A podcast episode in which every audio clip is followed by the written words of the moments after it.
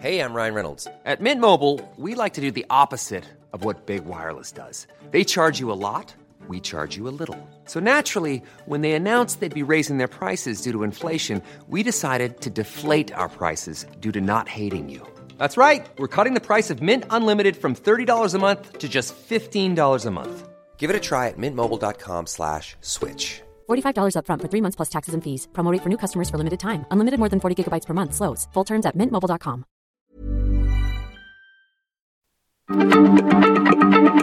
Heraldo Radio, la H se lee, se comparte, se ve y ahora también se escucha.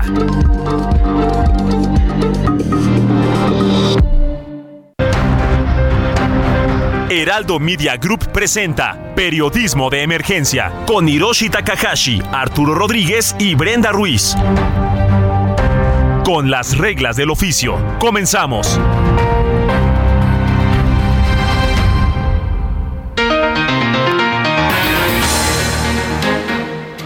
De la mañana con 4 minutos. Muy buenos días. Los saludamos aquí desde la cabina del Heraldo Radio y todas las plataformas del Heraldo Media Group, aquí en Periodismo de Emergencia. Hoy, antes que cualquier otra cosa, queremos decirle feliz cumpleaños a nuestro compañero Arturo Rodríguez, que hoy no se va a poder conectar porque anda en los festejos, pero le mandamos un gran abrazo, igual que a Jaime Núñez, otro querido colaborador de aquí del Heraldo Media Group.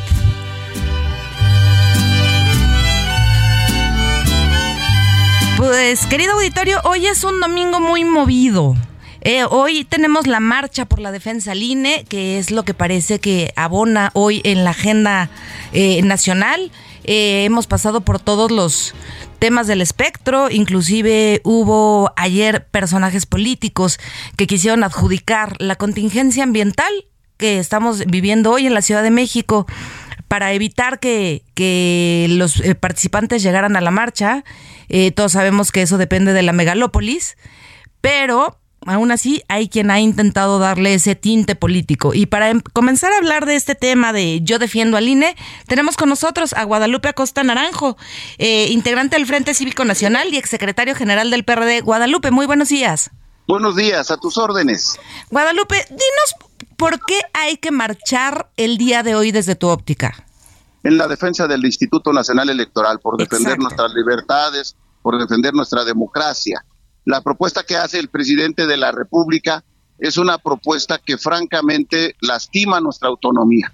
Fíjate nada más lo que nos dice, dice, el pueblo va a votar a los consejeros, sí, lo que no dice es que el 100% de las propuestas él las hace, porque él propone 20 representantes para que sean votados, otro 20% lo, lo hace el Congreso, donde él tiene mayoría, y otro 20% lo hace la Corte, donde su presidente es un presidente obsequioso con el presidente de la República. O sea, nos dice, ustedes elijan, pero elige, elegimos de las propuestas que únicamente hace él. Cuando lo que habíamos sacado hace tiempo, desde las distintas reformas, es que el presidente de la República no podía intervenir bajo ninguna circunstancia en el nombramiento del árbitro electoral. Así que esta propuesta lo que hace es sujetar el órgano electoral al presidente de la República. Una propuesta que viene del poder es nada más para conservar el poder y por esa razón hoy salimos en defensa de la democracia. Miles y miles de ciudadanos, porque si tú vieras acá donde estoy, veo el río de gente que está llegando, caminando, familias, personas, organizaciones, con una gran alegría. La verdad que estoy muy, muy, muy contento por la respuesta que estamos teniendo el día de hoy. Oye, Guadalupe, pero verdaderamente el INE no se toca, no hay nada que cambiarle al INE para mejorarlo. Sí, sí hay cosas, sé que hay muchas cosas que hacer para mejorarla, sin ninguna duda, pero no como lo propone el presidente. Cuando decimos al INE no se toca es que no queremos que se quite su autonomía. No queremos que el presidente intervenga. ¿Por qué quieren volver a ser como cuando quedó, cuando era Bartlett el, el- el dirigente? Yo sé que ahora lo quieren mucho ellos a Bartlett y ahora odian a Goldenberg. Ellos, uta, qué admiración le tienen a, a- a- Manuel Bartlett y qué odio le tienen a Pepe Goldenberg. No, por esa razón no queremos, porque son unos, son unos autoritarios. pero ¿qué sí le podemos mejorar al INE? O sea, ¿qué sí deberían estar considerando los legisladores Por, incluir en la no reforma? dinero, se están quitando dinero. Quieren llevarse la elaboración de la credencial de elector a gobernación. ¿A honra de qué? Si el INE lo hace muy bien. Todos los ciudadanos utilizamos nuestra credencial de elector como identificación se- segura, eh, reconocida por todo el mundo. ¿Por qué se la tiene que llevar gobernación? la elaboración de la credencial de elector. Por ponerte nomás un ejemplo, claro que podemos hacer cosas, pero oye, siempre las cosas son de consenso, no impuestas por una persona. todas las reformas las hemos hecho de consenso. ¿Esta es una marcha en defensa del INE o anti Andrés Manuel López Obrador? Es en defensa del INE. Y aquí hay gente que puede estar de acuerdo con el presidente, pero no está de acuerdo en que el INE se le toque, que al INE se le quite autonomía. Esta no es una marcha contra el presidente. Nosotros no, aquí habemos muchos opositores al presidente, yo, y tengo todo el derecho además, como mexicano, en ejercicio de facultades constitucionales, yo tengo derecho a que no me comparta las políticas presidenciales, pero que no se confunda. Esto no es un tema personal, es un tema de defensa de las instituciones, de nuestras instituciones que nos costaron vidas. A muchos que participamos, cuando él hacía himnos al PRI, yo ya estaba luchando en la oposición. Cuando Bartlett tumbó el sistema, yo ya estaba con el ingeniero Cárdenas. No nos vengan a dar lecciones de democracia a nosotros. Aquí hay mucha gente que votó por Andrés que no está de acuerdo en lo que está haciendo. Oye, Guadalupe, y estamos, ustedes coinciden con el protagonismo que han tomado ahorita los consejeros eh, Lorenzo Córdoba y Ciro Murayama. Pues lo que yo miro es legítima defensa.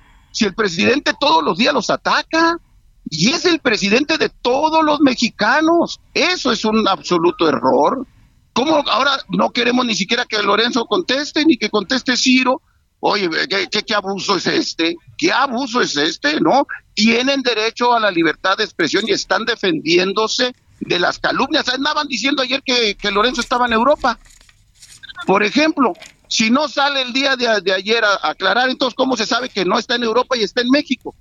Tiene que hablar y tiene que decir y tiene también todo su derecho. Pero entonces, eh, ¿tú qué ves? O sea, ¿tú no ves que mañana vayamos a tener notas eh, donde se vean acarreados o entrevistas a personas que no sepan por qué están marchando? Ni, que fuéramos Morena, los que acarrean y hacen. ¿a poco, ¿A poco los eventos de Andrés no llega Morena? ¿Y a poco no usan camiones? ¿Y a poco no tienen dinero? Y los servidores de la nación se fijan en nosotros que estamos aquí y la gente que viene aquí viene por su propia voluntad. O sea, tú estás convencido de que, vamos a encontrar solo personas que vayan por propia voluntad. ¿Queríamos que se vinieran a pie de Cuernavaca? ¿O cómo podían venir los compañeros de Cuernavaca? Pues es que ellos se organizan, contratan un camión y se vienen. Nosotros no tenemos el dinero que tiene el presidente de la República. Nosotros no tenemos el poder que tiene el poder público. Ahora se le, ahora se es más acucioso que con quienes no estamos en el poder público que con quien ejerce autoritariamente el poder. Entonces, eh, ¿tú cuántos eh, asistentes estimas que puedan llegar el día de hoy a la marcha? Mira, no tengo idea, pero se está rebasando con mucho la expectativa. Yo estoy en la Diana, no en el Ángel. El Ángel está a reventar. Y hasta acá de la Diana y pasa y pasa y pasa gente que vino por su propia voluntad. Y todavía nos faltan como 30 minutos, 40 minutos para salir de la marcha. Así que va a ser una marcha exitosa. Ahora, ¿qué puedan decir? Si es Pepe Goldenberg el primer presidente del Instituto Federal Electoral, al que le propuso Andrés Manuel López Obrador, porque López Obrador era presidente del PRD en 1996, cuando Pepe fue electo. Lo propusimos nosotros, él lo votó y ahora le, le, cuestiona a uno de los académicos más respetados de este país. Es el único orador, no tiene nada que ver con otro tema de, otro, de otra naturaleza es exigir que los órganos que nos costaron vidas, sangre, muchas luchas, no se destruyan y vuelvan a ser capturados por el presidente de la República. Muy bien, Guadalupe, pues estaremos viendo eh, cuántas personas asisten hoy, veremos cuál es la cobertura que, que, le damos los distintos medios y veremos cuál es el resultado, pero sobre todo confiamos y esperamos que los legisladores hagan lo que les toca y que la oposición como bloque permanezca unido en defensa del INE, porque al final del día ahí está la clave, no en cuántos asistentes estén en la marcha. Yo creo que la marcha es un derecho que cualquier mexicano tiene. Es el derecho consagrado en la Constitución, el de la libre manifestación de nuestras ideas de manera pacífica, de manera libre. Eso no debe de ser cuestionado. Y también estamos pidiéndole a los partidos políticos que no se doblen que no se dejen chantajear por el presidente, eso también eso es cierto, pero que nosotros nos marchemos y ahora se comience a cuestionar que por qué marchamos, ¿qué, qué acaso? ¿Qué acaso las calles son propiedad solo de Morena? No, no, no, no. Uta, ¿cómo me hacen que me recuerde los setentas? cuando iniciábamos las luchas y cuando para poder salir a la calle teníamos que salir corriendo porque nos perseguía la policía. No, no, no. La libertad de manifestarse, de expresar, de, de tener opiniones distintas, es la opinión, es el derecho que tiene todo ser humano. Y debemos de defenderlo. No hay que satanizar estos derechos. Hay que alentar que haya ciudadanía, porque cuando la gente marcha, camina, pasa de ser un simple mexicano a pasar a ser un ciudadano que ejerce sus derechos con su libre albedrío, tenga o no tenga razón, pero tienen derecho a participar, actuar y a expresarse. Guadalupe Acosta, muchísimas gracias por estos minutos y esperamos una próxima entrega contigo para ver cuál fue el resultado de esta marcha. Que tengas un, excelente domingo de marcha. Muchas gracias. A ti. Bueno, y ahora vamos con Alan Rodríguez, reportero del Heraldo Media Group, que está en esta marcha de Yo Defiendo al INE para pasarnos el reporte vial. Alan, ¿cómo estás? Buenos días.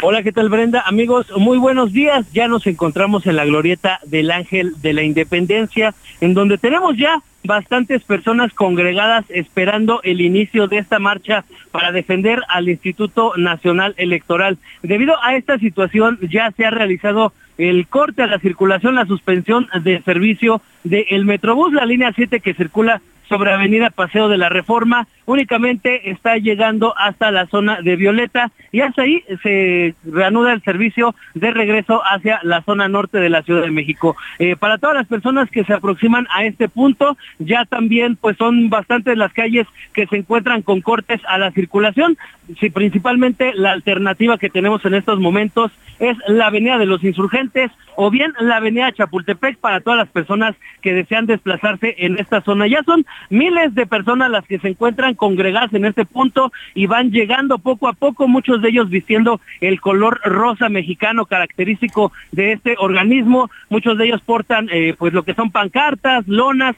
con muchas eh, pues, peticiones de que este organismo sea respetado y se, no se le realice ninguna de las reformas que ha planteado el presidente de la República, Andrés Manuel López Obrador. Es el reporte que tenemos, Brenda. Amigos, continuamos dando seguimiento y esperando el inicio de esta marcha que se tiene planeado llegue a la zona del Monumento a la Revolución, contrario a lo que se platicó toda la semana que se iba a realizar en el Ángel, en la zona del Zócalo, perdón, este meeting para finalizar, pero ya se encuentra un templete instalado en la zona del Monumento a la Revolución y es ahí en donde estará finalizando esta marcha que prácticamente estamos a unos cuantos minutos de que inicie. Es el reporte que tenemos. Alan, muchas gracias. Si el tiempo nos lo permite, regresamos contigo más tarde. Muy buen día. Muy buen día, vamos a estar al pendiente. Gracias.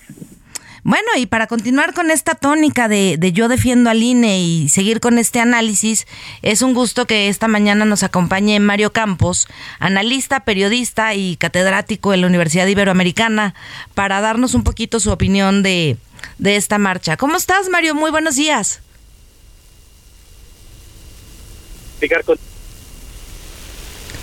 Mario, ¿cómo estás? Buenos días.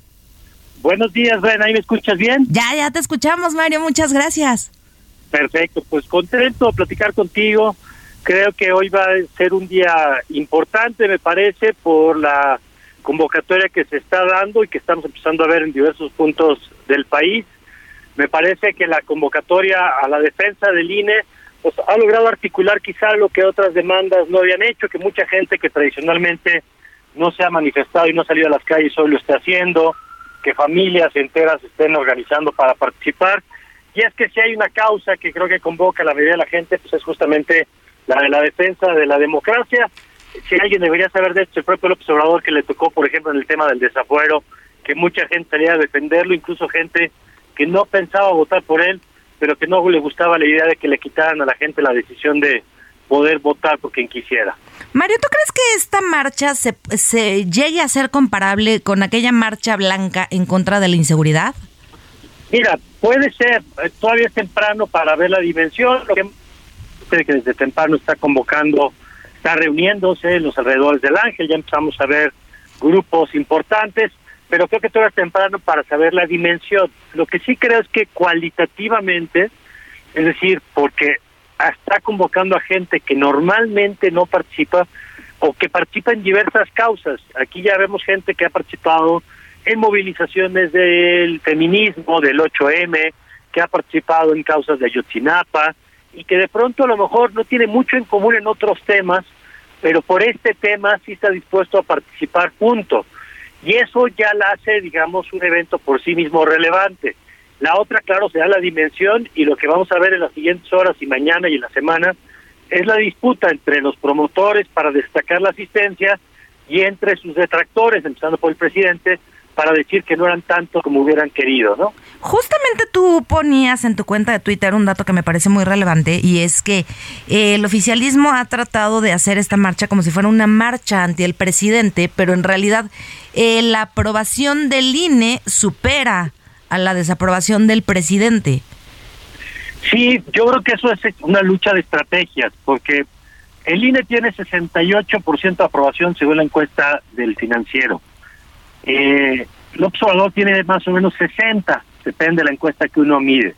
Pero eso significa que hay incluso gente que simpatiza con López Obrador, que apoya a López Obrador, pero que no le gusta la idea de que se haga una reforma en la que en este momento pues no parece ni el momento ni el ni el sentido más adecuado. Entonces el presidente lleva toda la semana tratando de convertirla en una marcha sobre él, que es algo que pues, el presidente hace mucho, porque él sabe que si se convierte sobre él, ese sector que simpatiza con el INE, pues a lo mejor hoy se queda en su casa para no sentir que lo estén usando para protestar contra López Obrador. Pero me parece que dada la respuesta que estamos viendo por lo pronto en redes, en las calles y en estos primeros minutos, creo que no ha sido suficiente. Claro que será una marcha de muchos seguidores anti López Obrador, eso es obvio, pero el detonante que llevó a la gente a la calle no fue ni la desaparición del seguro popular, ni las instancias infantiles, ni no, es el tema de la defensa del INE y por eso no podemos desvincular una cosa de la otra.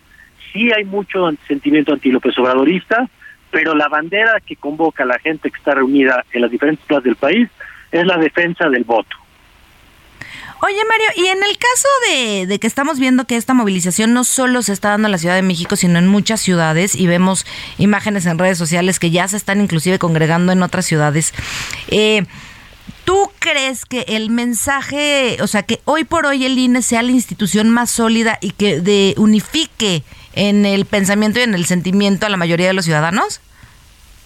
Yo creo que sí, eh, según las encuestas eh, que tú conoces bien, Bren, desde hace varios años, eh, las instituciones que mejor evaluadas son las Fuerzas Armadas, que yo no veo, la verdad, una marcha por Fuerzas Armadas, aunque estará encabezada por el presidente, sin duda alguna, pero la institución civil más respetada es el INE, más que la presidencia, por supuesto, mucho más que el Congreso, que los diputados, que los senadores o que los partidos políticos.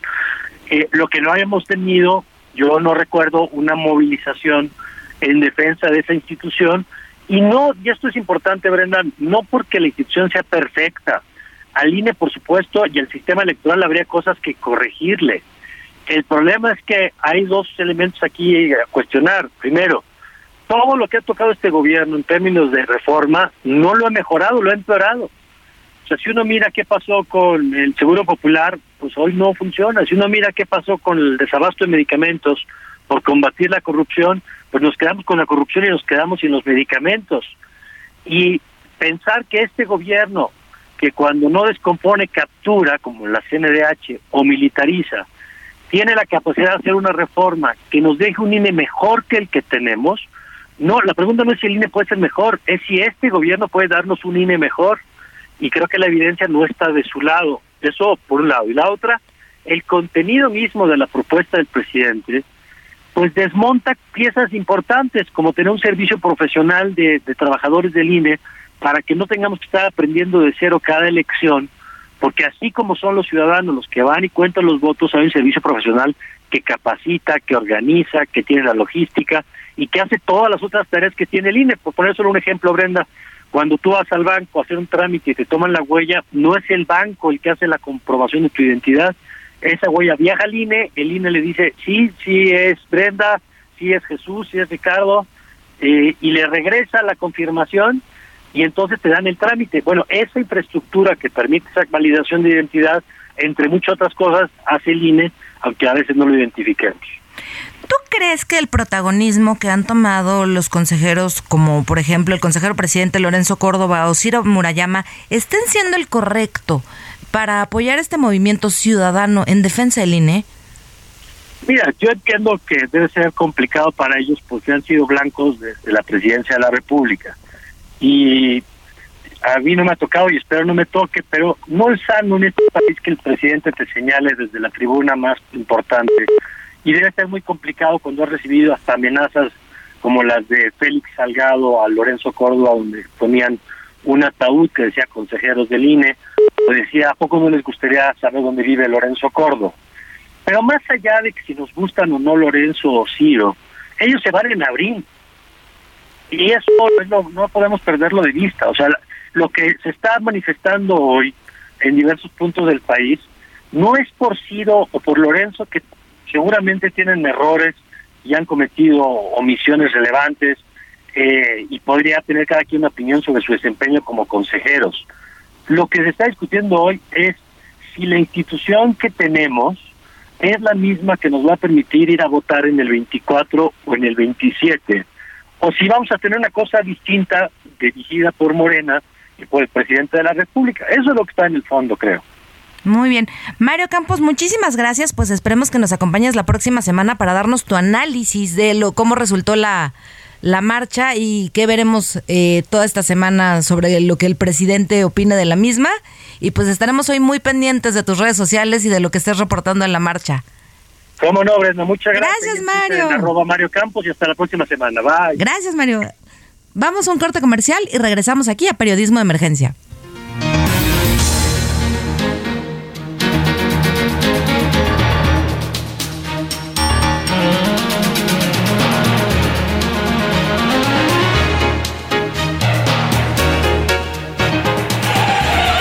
Nueva promo del buen mes de Total Play está impresionante. Porque es una promo que sí es promo. Llévate 150 canales, 100 en HD para que veas tus programas favoritos, además de 50 megas extra para navegar, un servicio de TV adicional por 4 meses y por tiempo limitado, el nuevo Total Play TV y un Wi-Fi Pro sin costo de por vida. Cámbiate ya y vive la experiencia Total Play. En un momento continuamos en Periodismo de Emergencia por el Heraldo Radio.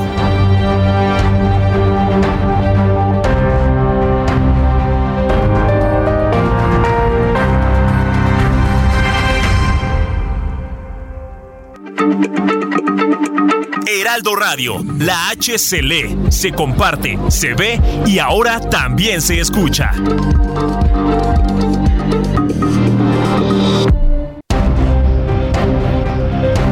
Regresamos a Periodismo de Emergencia con las reglas del oficio.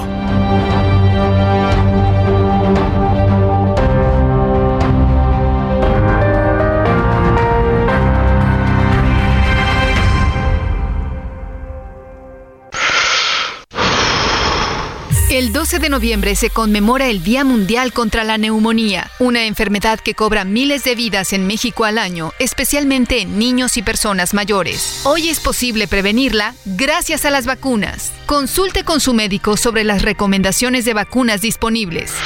Porque cuando prevenimos, respiramos tranquilos. Sobre los esquemas de vacunación, consulte a su médico. Un mensaje de Pfizer con autorización 22330021B0812. 10 de la mañana con 31 minutos. Continuamos aquí en Periodismo de Emergencia desde la cabina del Heraldo Media Group. Y ahora vamos con Luis Felipe Bravo Mena, expresidente nacional del PAN y jefe de la Oficina de Representación y Enlace del Gobierno de Guanajuato en la Ciudad de México para hablar de la Asamblea Nacional del PAN. Luis Felipe, muy buenos días. Muy buenos días, Brenda. Qué gusto saludarte. Nada más una aclaración. Fui presidente del PAN eh, hace muchos años, del 2000 eh, del 99 al 2005. No soy actualmente el presidente del PAN. Ah, no, y todos te recordamos como un gran presidente y como el que le tocó el triunfo de Vicente Fox. Así es. Gracias, Brenda. Qué gusto estar con ustedes y con tu público de periodismo de emergencia. Gracias, Luis Felipe. Oye, platícanos, ¿cuáles serían los cambios más relevantes a los estatutos y a su programa que están aprobando el día de ayer y hoy en este Consejo Nacional del Partido de Acción Nacional? Efectivamente, nuestra Asamblea Nacional está trabajando desde ayer en la renovación del partido, en la puesta al día de esta gran organización que ya forma parte de la historia de México. ¿Cuáles son los cambios más importantes? El primero, la modificación del sistema de afiliación al partido. El partido tenía un método de afiliación rígido, con muchos eh, procedimientos, ahora se están aligerando para que sea totalmente sencillo, prácticamente con un clic, el ciudadano que quiera participar en política en las filas de Acción Nacional lo va a poder hacer. Es una gran eh, renovación en, la, en esta materia en la organización del partido. Oye, ¿tú crees que realmente sea una gran renovación en el partido cuando han tenido tantas quejas en Veracruz, en la Ciudad de México, en el Estado de México por afiliaciones masivas? ¿Tú crees que permitir que la afiliación al partido sea de una manera tan expedita no vaya a favorecer a liderazgos que, que se han arraigado muy duro dentro del PAN? Esto, bueno, toda, todo cambio pues tiene su revés y su derecho, pero esta parte era una demanda muy importante de los militantes y de, y de personas y de ciudadanos que querían ingresar al partido y que veían dificultades para entrar, precisamente por lo que tú dices, porque había gente que se apoderaba del padrón y luego no dejaba entrar. Millions of people have lost weight with personalized plans from Noom, like Evan, who can't stand salads and still lost 50 pounds. Salads generally for most people are the easy button, right? For me, that wasn't an option. I never really was a salad guy. That's just not who I am. But Noom worked for me. Get your personalized plan today at Noom.com. Real Noom user compensated to provide their story. In four weeks, the typical Noom user can expect to lose one to two pounds per week. Individual results may vary. que a los suyos. Entonces ya abriéndolo totalmente vía digital y con procedimientos muy sencillos, Obviamente, estos métodos siempre favorecen a que los controles indebidos que se crean en el control del padrón de militantes sean superados o sean debilitados. Oye Luis Felipe, ¿y tú ves realmente al Partido Acción Nacional como un partido que tenga capacidad de competir y ser competitivo en la elección del 2024? Sí, por supuesto. Mira, Acción Nacional es una institución que ya pertenece a la historia de México y por supuesto que ha tenido épocas en las que se ve favorecido con el voto de los ciudadanos mayoritariamente y otras veces no, pero es una institución que tiene esta capacidad de resiliencia para ser, estar a la altura de los momentos que exige el país en cada situación y en cada coyuntura. Creo que hoy estamos en una en la que Acción Nacional tiene que hacer un esfuerzo, redoblar esfuerzos para estar a la altura de lo que los ciudadanos le piden a los partidos y Acción Nacional lo quiere hacer y por eso precisamente está renovando tanto sus estatutos como sus documentos programáticos como lo estamos haciendo en estos días. Oye Luis Felipe, y como expresidente y como alguien que también le tocó estar inmerso en la, en la Comisión de Orden del Partido Acción Nacional, ¿qué, ¿qué opinión te merece que ayer haya sido reelecto un exgobernador tan cuestionado como García Cabeza de Vaca como consejero nacional? Bueno, creo que Justamente para eso existen los órganos internos para calificar y estudiar las situaciones que en casos particulares merezcan estudio y merezcan precisamente que se revisen. Creo que uno, este es uno de los casos en los que las nuevas eh, estructuras del partido pues tendrán que eh, analizar y no, no prejuzgar, simplemente seguir los procedimientos con el debido respeto a la presunción de inocencia y al, al, derecho interno y al derecho público para que nadie sea atropellado cuando son señalados de esta manera. Entonces, ¿podemos decir que el Partido Acción Nacional está más vivo que nunca? ¿Le estira la patita? ¿O en cuál es el estatus actual de Acción Nacional? No, está más vivo que nunca. En nuestras asambleas, nuestra asamblea de, nuestra asamblea de ayer fue una demostración de vigor, de fuerza, de entusiasmo, de visión de futuro de propuestas muy importantes para los ciudadanos, como es la renovación de nuestro programa de acción, que pone en el centro la justicia social y la inclusión, eh, el resolver el problema del medio ambiente, o sea, todo un programa político muy moderno, muy al día, que será la base de nuestras plataformas políticas en las próximas campañas.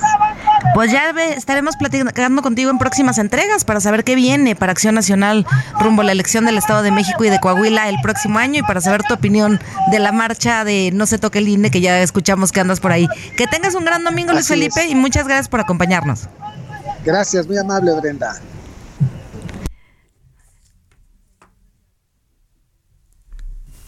Heraldo Televisión, ahora también por Sky HD.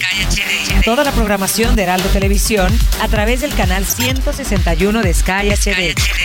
Noticias, deportes, entretenimiento, gastronomía y mucho más. Heraldo Televisión, en todo el país, ahora también por Sky HD. Vamos con Yesenia Santiago, reportera del Heraldo Media Group, que también ya se encuentra en esta marcha del INE No Se Toca. Yesenia, buenos días. Hola, muy buenos días, Brenda. Sí, así es, estamos justamente en el Ángel de la Independencia. Mencionaste que el Ángel de la Independencia ha sido bardeado, aparentemente por protección, y ya se encuentra muchísima gente acá, eh, legisladores, principalmente de Acción Nacional, toda la bancada por lo menos de diputados, eh, diputados federales se encuentran aquí aquí fueron citados. De igual manera, también alcaldes, hace unos momentos platicábamos con la alcaldesa de Álvaro Obregón, Lía Limón, que también está presente aquí en la marcha. Y bueno, muchísima gente también, sociedad civil, hemos entrevistado a muchas personas que han dicho que han venido pues por su propio pie a acompañar esta marcha con este, esta consigna en línea no se toca. Todavía seguimos aquí en, eh, en el Ángel de Independencia y bueno, muchísima gente con parcartas de manera muy organizada en este momento. Todavía no arrancamos, pero justamente la recomendación es que sea con orden, que sea en paz, es llegar hasta el Monumento de la Revolución, donde el vocero, el único vocero de, esta marcha, José Wolverberg, va a dar unas palabras y con eso terminaría la marcha. Yesenia, muchísimas gracias por tu reporte. Si el tiempo nos lo permite, regresamos contigo. Muy buen día. Claro, Saludos. Saludos. Periodismo de emergencia. Con las reglas del oficio. Y bueno, para cambiar un poquito de tema del INE, que es el que seguramente nos llevará toda la agenda del día de hoy, de toda la semana, tenemos con nosotros a Jorge Moreno Loza, socio director de Expansione y abogado especialista en telecomunicaciones y tecnologías de la información y comunicación. Eh, vamos a hablar con él de la urgencia de crear una ley digital que regule las poderosas plataformas Facebook, WhatsApp y demás redes sociales a fin de proteger el patrimonio, datos, prestigio y seguridad digital de los usuarios mexicanos. Aseguró Jorge Moreno, este abogado. ¿Cómo estás, Jorge? Muy buenos días. Hola Brenda, ¿cómo estás? Muy buenos días, con gusto de saludarlos. Igualmente, Jorge. Oye, platícanos, ¿cuántos intentos ha habido por tratar de regular las redes sociales, o no regularlas, sino de protegernos a nosotros los usuarios de cualquier robo de datos, eh, extorsiones y demás que se pueda dar en redes, o hasta temas de pornografía o de pedofilia?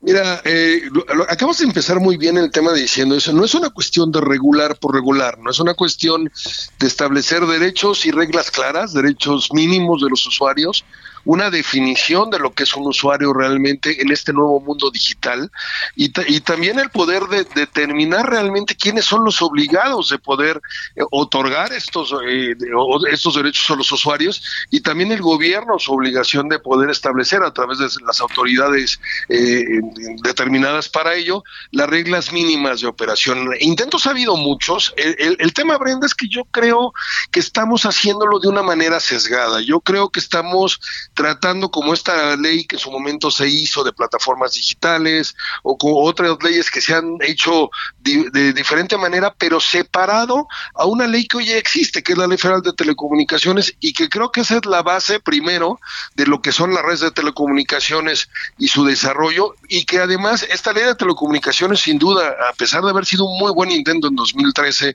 este y 2013 la reforma constitucional y 2015 la ley eh, de la materia, yo creo que ya ha sido rebasada. Entonces, creo que estos intentos han sido más eh, una reacción que, un producto de un estudio realmente formal de lo que hoy día necesitamos en esta cuarta eh, revolución industrial y esta modificación de paradigma donde todas las formas de vida en educación, en salud, en trabajo, en desarrollo económico, en interacción, en cuestiones físicas, pasa a través de las redes y no podemos cerrarnos los ojos ante ello y la necesidad de poder cambiar de paradigma y generar realmente una regulación o reglas mínimas, si no queremos hablar de regulación, que nos permitan crecer de manera eficiente y sobre todo preservando derechos mínimos que hoy día son una realidad y más después de la pandemia.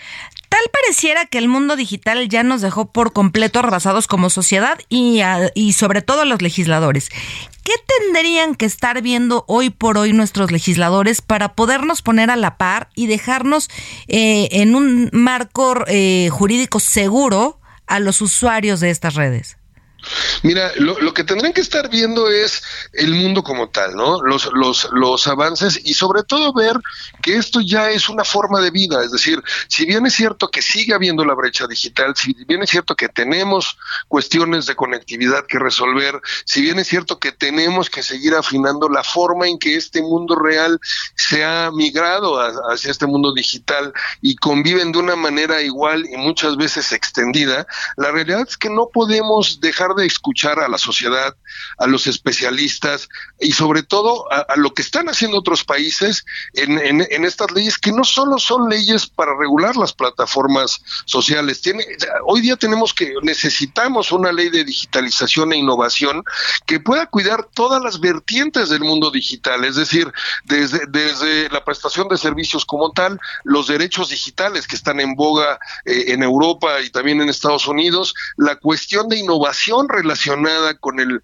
con, el tema digital, la nueva creación de patentes y marcas, la generación de una nueva economía eh, en, el desarrollo digital a través del soporte y apoyo de agendas digitales, el, el, tema de hablar de políticas públicas específicas para una creación de un mundo digital que ya no está parte del mundo real. O sea, creo que en el momento en el que entendamos que esto ya se transformó, que esto ya cambió, ahí es donde realmente deberíamos de concebir, que además no es nuevo y se ha estado trabajando en México en diferentes grupos, nuevas leyes que puedan obtener o nuevas regulaciones o nuevos puntos mínimos de convivencia que nos puedan cubrir y eficientar estas relaciones que hoy día sin duda ya no pueden ser evitadas y cada vez cubren cada, cada uno de nuestros aspectos sociales, familiares, económicos y de salud. Oye, Jorge, y si los legisladores de pronto quisieran darse una idea y ver qué países traen las, las legislaciones eh, más vanguardistas en estos temas, ¿hacia dónde tendríamos que estar volteando a ver? Mira, este, primero el G20 ha puesto reglas en el tema de innovación y creación digital. Está Israel, está, está, Israel, está Corea del Sur, está, está Suecia, está Dinamarca, está España, ¿no? La propia Comunidad Económica Europea con, con todo el nuevo marco de servicios digitales. Eh, eh, está Alemania. yo creo que hay, hay, hay, muchos ejemplos en, algunos temas en, en, Chile también, en Colombia. Yo creo que tenemos, además, aquí, no es una cuestión de hacer copy-paste, ¿no? De copiar y pegar, sino realmente yo creo que primero, y tendríamos que identificar el problema, sí tomar en cuenta cuestiones internacionales, porque sin duda esto es un tema global, pero también yo creo que tenemos que escuchar a, los especialistas, tenemos que escuchar al sector. Hay ya por ahí dos, dos o tres eh, proyectos de reforma que creo que son interesantes, que contemplan todas estas cuestiones y que creo que ahí es donde tal vez los legisladores o, eh, o la gente que pudiera tener esta capacidad de poder llevar estas nuevas ideas al Congreso, tendría que, que, abrir esta, estas nuevas ventanas para que estas nuevas ideas pudieran fluir y entrar en un diálogo realmente eh, sincero y sobre todo tendiente a poder desarrollar a México de una mejor manera. Oye Jorge, ¿y qué consejo le darías a los padres de familia para que puedan proteger a sus hijos de estas redes de pedófilos que, que llegan y atacan a los niños en Facebook, en Instagram, en TikTok? ¿Cómo, cómo cuidar a sus hijos de, de estas redes? Mira, este tema es bien interesante, ¿no? Y es muy importante porque, como hemos dicho muchas veces, la tecnología no es buena y mala, simplemente tiene que ver con los usos que le dan las personas que están cerca de ellas. Y creo que en el tema, eh, en el tema de las personas y de las familias, el, educar a, nuestros hijos como verdaderos usuarios de las redes, conocer los riesgos que existen, estar muy cerca en, en las aplicaciones que bajan, no dejar los dispositivos a la mano, tratar de tener sobre todo diálogo abierto de lo que hoy día es esta realidad y que esto, esto, estas nuevas formas de delincuencia o de actividades eh, ilegales o, poco propias son un reflejo de la propia sociedad que, es, que está en la vida real, simplemente han encontrado un medio diferente para poder desarrollarse, pero sobre todo la cercanía, ¿no? Yo creo que la cercanía y, la educación, esta educación digital que es parte de estos planes que yo te comentaba y que tendrían que venir en la política pública, porque es muy importante los derechos de los usuarios, pero las obligaciones que también tenemos nosotros como usuarios es si, sin duda fundamental, tomando en cuenta que además un punto que es muy necesario es la definición del propio usuario de nuestras leyes, que hoy día realmente no existe y no es homogénea. Oye, Jorge, entonces por lo que tú estás diciendo, también tendríamos que estar incluyendo a la SEP en esta, a la Secretaría de Educación Pública, en estos planes para dar educación digital, porque ya es una realidad que no vamos a, a podernos mover de ahí como país y es más, a mí me da mucha risa ver cómo muchas veces hay niños chiquitos que manejan eh, mejor las, las redes sociales que nosotros. O sea, ya es, es parte de ellos, ya parece que nacen con ese chip. No, digo, por, eso nace el concepto famoso de nativo digital, ¿no? estas nuevas generaciones que se mueven muchísimo más cómodos que, los, que los anteriores en, en, estas redes. Ahora, tocaste también un tema muy, muy bien importante, Brenda, que es esto ya no es un tema simplemente de presidencia de la República o de la Secretaría de, Infraestructura de Comunicaciones y Transportes o del Instituto Federal de Telecomunicaciones. dentro de estos planes que se han hablado de digitalización y educación digital, tiene que estar involucrado todo un consejo que, incluya a la Secretaría del Trabajo, a, la Secretaría de Educación Pública, a la Secretaría de Salud, a todas estas secretarías fundamentales que tienen que ver con la vida misma del país y que hoy día están inmersos en un tema digital que no, que no han podido realmente resolver de una manera eficiente y donde realmente eh, tiene que haber una, una política muy importante que pueda desarrollarse a cada una de estas secretarías y, y todas las actividades que regulan. Pues muy bien, Jorge, muy interesante este tema, creo que nos da para mucho. Ojalá nos puedas acompañar en próximas entregas para seguir hablando de esto y poder seguir resolviendo muchas dudas que nos llegan de padres de familia de, justamente cómo proteger a sus hijos. Eh, fue Jorge Moreno Lozano, eh, Loza, perdón, socio director de Expansione y abogado especialista en telecomunicaciones y tecnologías de la información y comunicación. Muchas gracias por tomarnos la llamada. Gracias a ti, Brenda, y saludos a todos. Gracias, muy buen día. Muy buen día. Radiolaria, las canciones que han hecho historia, con Luis Carrillo.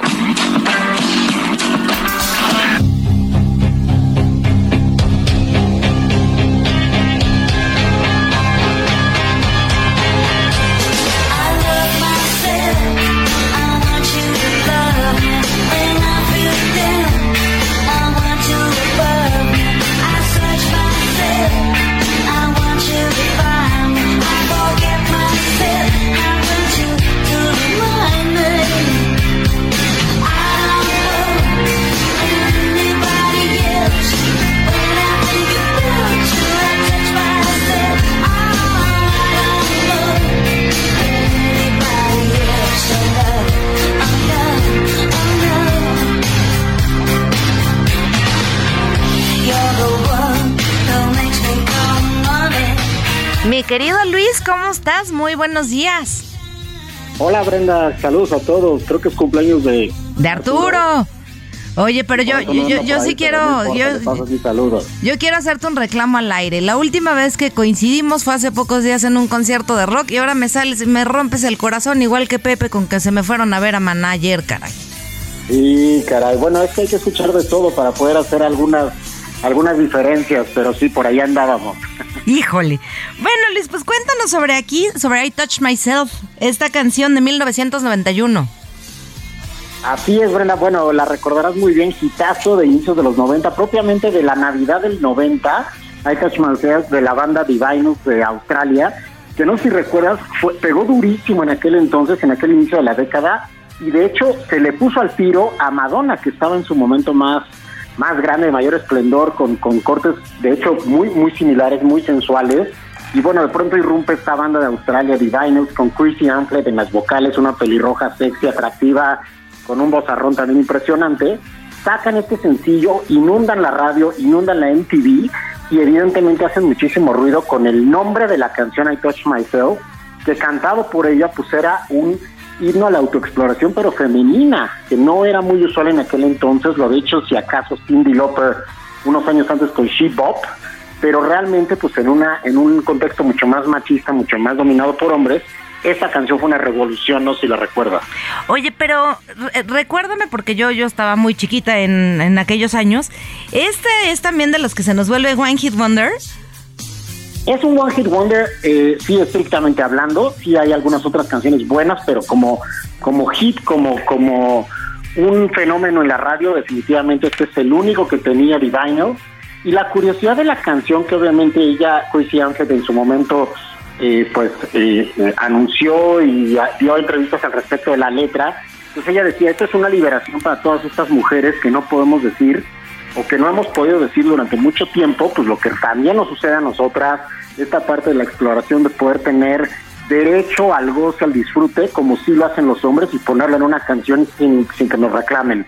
La curiosidad viene, pues años después, cuando Chrissy Anfred, la australiana, pues es eh, se le detecta cáncer de mama a los cincuenta y tantos años, y ella poco antes de morir, o más bien se da cuenta de que le queda poco tiempo de vida, según los diagnósticos de los doctores, y al final pues ella convierte este himno de I Touch Myself, un himno de sensualidad, como hemos dicho, en un himno de una campaña de autoexploración para mujeres en Australia que se vuelve muy, muy, muy exitoso, se lo encomienda a su prima prácticamente un año antes de morir y pues es una invitación a hacerse pues estudios importantes en Australia.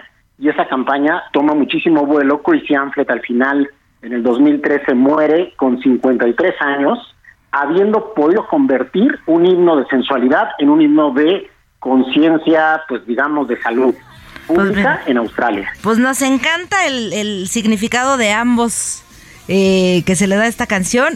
Eh, Luis Carrillo, periodista de espectáculos, especializado en música y autor del libro Radiolaria. Cómprelo, por favor. Te esperamos en la próxima entrega. Muchas gracias, Luis. Que tengas gran domingo. Gracias, Brenda. Un abrazo. Un abrazo. Y regresamos con Alan Rodríguez, reportero del Heraldo Media Group, para este reporte de la marcha de El INE No Se Toca. Alan. Amigos, muy buenos días. Ya continuamos este en este avance de la marcha para defender al Instituto Nacional Electoral y ya tenemos los dos sentidos de la Avenida Paseo de la Reforma completamente repletos de personas que están participando en esta movilización. Cabe destacar que ya la vanguardia ha iniciado el avance y en estos momentos están cruzando la Avenida de los Insurgentes, por lo cual pues bueno, ya se han realizado los cortes a la circulación en la Avenida de los Insurgentes desde la zona del eje 1 norte para todas las personas que se dejen con rumbo hacia la zona sur. La mejor alternativa que tenemos en estos momentos es el circuito interior. Pero platicamos con algunas de las personas que están participando Oye, en Alan, esta movilización. Ya el, el- el tiempo nos, nos, nos mata y ya no nos da, pero muchas gracias por tu reporte y esperamos al siguiente corte. Gracias, Alan. Quedaos al pendiente. Muy buen día. Muy buen día. Oigan, pues eh, ustedes marchen o no marchen, cada quien es libre de hacer lo que quiera. Lo que no se vale es polarizar y esperemos que todos respeten tanto a los que marchen como a los que deciden no marchar. Muchas gracias por acompañarnos en Periodismo Emergencia y nos vemos aquí la próxima semana. Que tengan un gran domingo.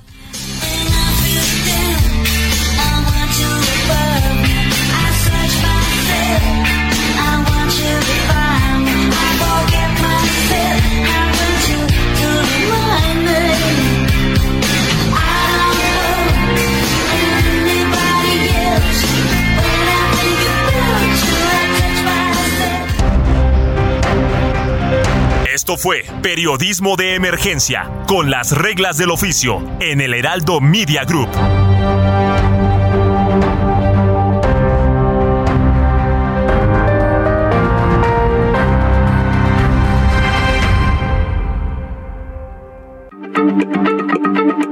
Heraldo Radio, la H se lee, se comparte, se ve y ahora también se escucha.